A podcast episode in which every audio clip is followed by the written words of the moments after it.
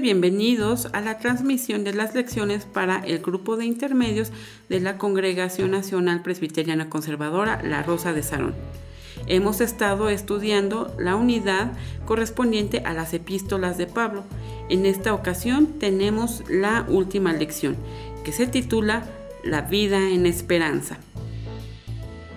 La esperanza de todos los creyentes es estar un día con Jesús no sabemos cuándo regresará Jesús, pero cuando venga, los creyentes en Él, los muertos y los vivos, serán arrebatados para encontrarse con Él en el aire. Entonces viviremos con el Señor para siempre.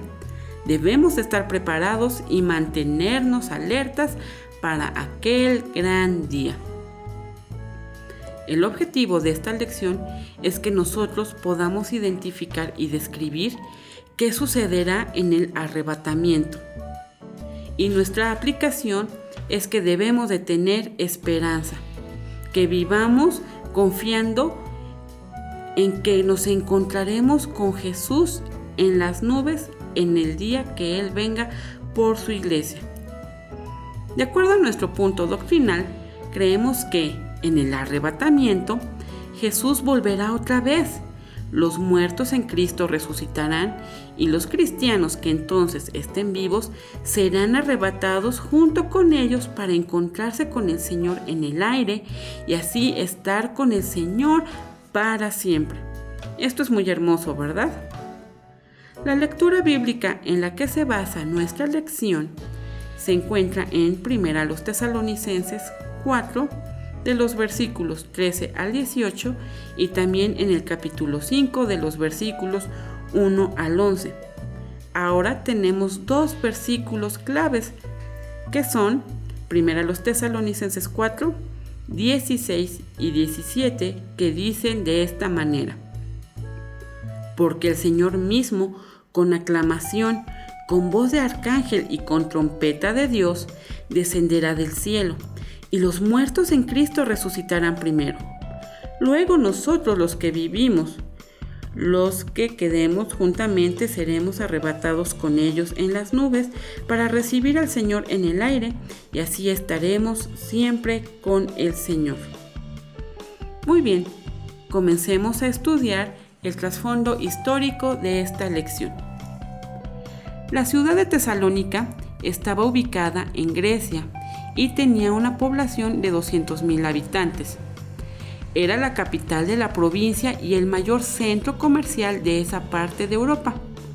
Pablo visitó Tesalónica durante su segundo viaje misionero.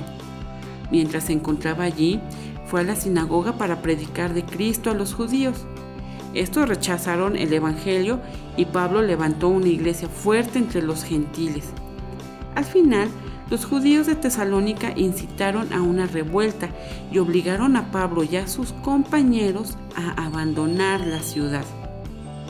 Pablo después envió a Timoteo a visitar la iglesia.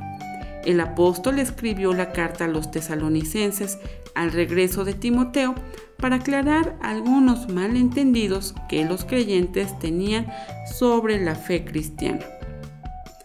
Ahora aclaremos algunos puntos del contenido de esta lección. El primero es la segunda venida. La segunda venida de Cristo es un periodo que comienza con el arrebatamiento de la iglesia. Después de que Cristo lleve a los que hemos creído en Él para estar con Él, el anticristo, un agente de Satanás, comenzará a hacerse a conocer. Creemos que durante el arrebatamiento Jesús aparecerá en el cielo, pero no descenderá sobre la tierra. Después de algún tiempo, Jesús regresará con sus creyentes, derrotará al anticristo y a Satanás y los arrojará al lago de fuego. Entonces Jesús reinará mil años en la tierra con los cristianos. Después de la derrota definitiva de Satanás, la nueva Jerusalén descenderá del cielo. Esto nos hace tener esperanza. Nuestra esperanza descansa en el hecho de que Jesús vendrá a buscar a los que lo aman. En Juan 14, del 1 al 3, Jesús promete que volverá y que llevará a los que creen en Él a un lugar que tiene preparado para ellos. En Colosenses 3, del 1 al 4, Pablo dice a los colosenses que un día estarán con Jesús en gloria. Hechos 1, del 9 al 11, los ángeles dijeron a los discípulos que Jesús regresaría a la tierra de la misma manera en que se fue. La gente de la iglesia de Tesalónica estaba siendo perseguida y maltratada por creer en Jesús. Habían comenzado a perder la esperanza en la promesa de la venida del Salvador. Los creyentes de Tesalónica tenían dudas. ¿Qué pasaría con ellos que ya hubieran muerto cuando Jesús viniera? ¿Cómo podían prepararse para su venida? ¿Cuándo sería esa venida? Pablo escribió las cartas a los tesalonicenses para responder a sus inquietudes. En primera los tesalonicenses 4 del 13 al 18 y 5 del 1 al 11, el apóstol les explica cómo sería el arrebatamiento, o sea, la venida de Jesús a buscar a su iglesia. El Señor descenderá del cielo con voz de mando para buscar a su pueblo su venida será anunciada por un ángel y la trompeta de Dios. Los muertos en Cristo resucitarán primero. Los cristianos que todavía vivan serán arrebatados para encontrarse en el aire con los resucitados y con Jesús. Luego estaremos con el Señor para siempre. Jesús vendrá como ladrón en la noche. Nadie sabe cuándo será la venida del Señor. Podemos prepararnos para ese día manteniéndonos alerta, confiando en Jesús, amándonos unos a otros. No sufriremos el castigo los que hemos creído en Jesús, sino que seremos salvos. Y los que hemos creído en Él, tanto los vivos como los muertos, viviremos para siempre con Él. Pongamos un ejemplo. ¿Ha habido alguna ocasión en que tú has estado esperando un día muy especial? Seguramente que sí lo ha habido. Puede ser un cumpleaños, el día de la graduación, incluso el día en que empiecen las vacaciones. Y ese día no pasa desapercibido, sino que te preparas para recibirlo. ¿Qué es lo que haces? En el caso de cumpleaños, envías una invitación, adornas, haces un pastel o lo compras. Estás esperando muy ansioso a los invitados. Si fuera la graduación, pues te esmerarías en estudiar para tener las mejores calificaciones y recibir un diploma. Y si son las vacaciones, de seguro te preparas con traje de baño y salvavidas para disfrutar de esos días. Ahora imagina, si esos días son comunes, ¿qué harías para prepararte para el día en que el Señor venga por su iglesia? ¿No te has puesto a pensar en ello? La Biblia nos dice que el Señor vendrá por nosotros, solamente que no sabemos ni el día ni la hora. Con todos los acontecimientos que han sucedido, no solamente en nuestro país, sino en el mundo entero, sabemos que la venida del Señor ya está cerca, porque la Biblia, la palabra de Dios, incluso nos los menciona. Todo esto que estamos viviendo, la pandemia, las hambrunas, las sequías, los terremotos, no son casualidad, son las señales que Dios está mostrando a todos los que estamos vivos de que el día del Señor ya se acerca. La diferencia es que si haremos caso a este aviso o no. ¿Seguiremos teniendo nuestra vida igual, sin prestar atención, y cuando llegue el Señor nos tomará por sorpresa? ¿O velaremos como nos dice la Biblia en los Evangelios? Que debemos de estar preparados para la venida, de tal manera que cuando el Señor venga por nosotros, no nos causará asombro, sino que estaremos preparados para irnos con Él. Así que debemos de estar atento a todo lo que sucede en nuestro alrededor, porque las señales Dios ya las está dando de que Él viene pronto por su iglesia. Ahora tenemos las preguntas con las que repasaremos el contenido de nuestra lección. Número 1. ¿Qué es el arrebatamiento?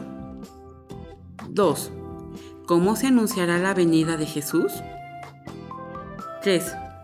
¿Dónde estará Jesús cuando regrese? 4. ¿Quiénes resucitarán inmediatamente antes de encontrarse con Jesús? 5. ¿Qué pasará con los cristianos que entonces estén vivos? 6. ¿Cuándo regresará Jesús a la tierra? 7. Menciona dos de las cinco maneras en que podemos estar preparados para la segunda venida. 8. ¿A qué iglesia escribió Pablo esta carta? 9. ¿Por qué Pablo escribió esta carta? 10. ¿Qué significa tener esperanza? Y con esta última pregunta haremos una breve reflexión. En este tiempo de pandemia, seguramente habrás escuchado que ha habido hermanos que ya han fallecido. Incluso también han muerto personas que tal vez conociste y que no fueron creyentes en Dios. Ahora piensa lo siguiente. ¿Quién de los dos tuvo esperanza? ¿El que murió creyendo en Cristo o el que no le conoció. Nosotros hemos visto cómo nuestros familiares han fallecido, pero aquellos que tuvieron la gran bendición de haber creído en Jesús, ahora están con Él en el cielo. La esperanza para ellos ya fue cumplida. Se encuentran en la morada que Dios fue a preparar. Muchas veces cuando nosotros escuchamos todas estas noticias de lo que está pasando, a nuestro corazón le invade el temor. Sin embargo, debemos de tener puesta nuestra esperanza en Jesús, de que si nosotros dentro de poco tiempo o en el momento en que Dios lo ha determinado, Él nos llama a estar con Él, estemos listos y preparados, gozosos para ir al encuentro con nuestro Señor. Yo te hago esta pregunta. ¿Ya estás preparado? ¿Estás listo para el momento en que Dios te llame? La única manera en que podemos tener esta esperanza y poder ir al cielo con Jesús al lugar que Él ha ido a preparar para todos los creyentes es que nosotros debemos aceptar a Jesús como nuestro Salvador. ¿Te has dado cuenta que la conclusión de todas estas lecciones ha sido la misma? Así que yo te invito que si aún no se has recibido a Jesús como tu Salvador y no has confesado tus pecados delante de Él, lo hagas para que en el momento que Jesús venga por su iglesia estés preparado y puedas gozar de las moradas eternas que Él fue a preparar para cada uno de nosotros. Ahora te invito a que tomes tu cuadernillo con las hojas de trabajo y contestes las actividades correspondientes a esta lección. Hemos terminado con esta unidad, pero yo te invito a que nos sigas escuchando las próximas lecciones para seguir estudiando los temas que la Biblia tiene para cada uno de nosotros. Que Dios te bendiga.